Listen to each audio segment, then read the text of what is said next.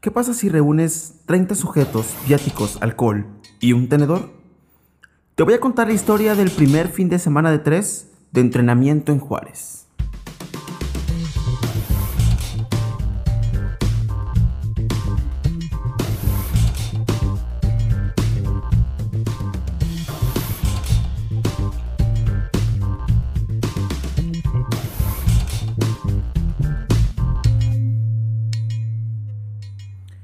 Como buena historia, en esta ocasión me es preciso comenzar por el final. Ese domingo coincidimos mis compañeros y yo en el almuerzo. Después de haber llegado la mayoría entre 3 y 5 de la mañana de una peda digna de los dioses nórdicos en el Valhalla. A pesar de que el almuerzo era buffet, a mí no me entraba más que una cosa. Y no, no piensen mal. Pues la noche anterior, al abrir la primera cheve, ya me estaba saboreando el menudo con pata del domingo. Y así la aplicamos varios.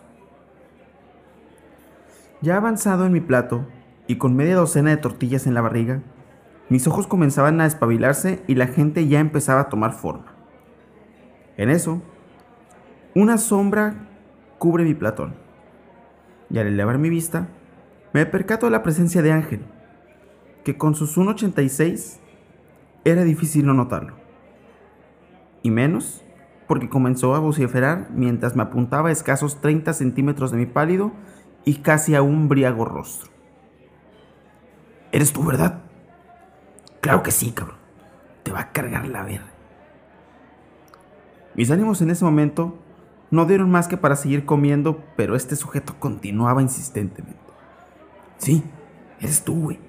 Chingada madre. No te hagas pendejo. Por su forma de mala copa, todos optamos por seguir el sagrado proceso de curarnos la cruda. Fuiste tú. Llegando a Laredo vas a valer madre. Y se retiró muy molesto. De los 20 cabrones que estábamos ahí, no supimos ni qué pedo.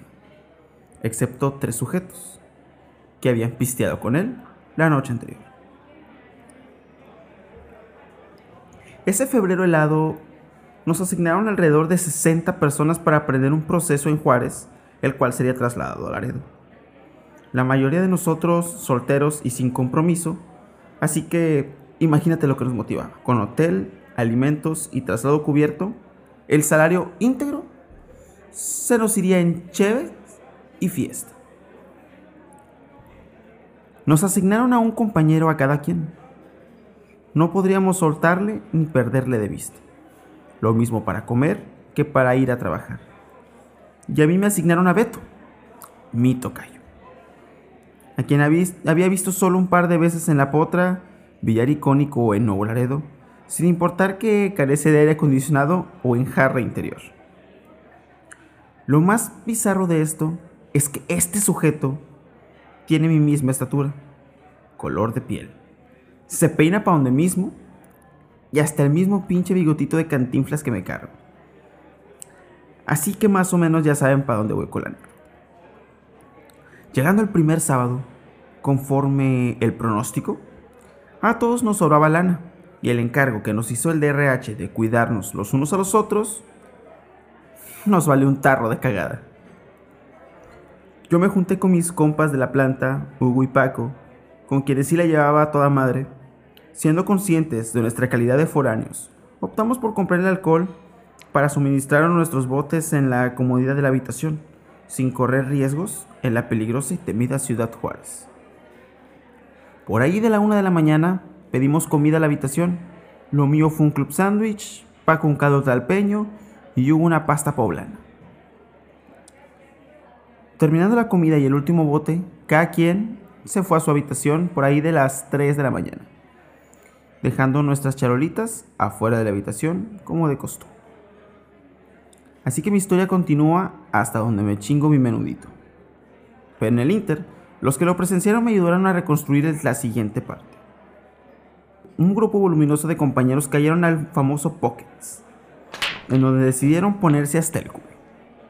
El problema se desató cuando Ángel le dio por ligarse a Esmeralda, quien iba bien acompañada de Yasmín su pareja.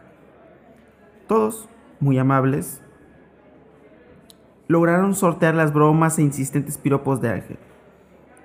Fue llegando al hotel, donde Ángel se negaba a irse a su cuarto sin compañía, y las palabras hacia Esmeralda eran más brutas y crudas.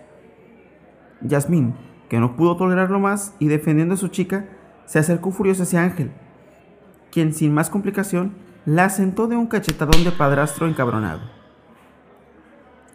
Aquí es donde aparece a escena Beto, mi tocayo, quien estando a punto de entrar a la habitación que habíamos compartido esa semana y donde en ese momento yo soñaba con unicornios y princesas, se percató del chingazo que le propinó Ángel a Yasmín. Beto dejó la llave en la ranura y de la charola que yacía en la alfombra vieja, tomó el tenedor para pasta, lo empuñó y corriendo hacia el agresor de Yasmín, brincó y con toda su fuerza enterró el tenedor en el hombro de Ángel, que cual toro en redondel cayó al suelo desmayado, y con la banderilla que le colocó Beto, el matador. Historias de Maquila es una producción de Se Arma el Podcast. En la voz, arroba soy el Chup. Producción, arroba Glenn.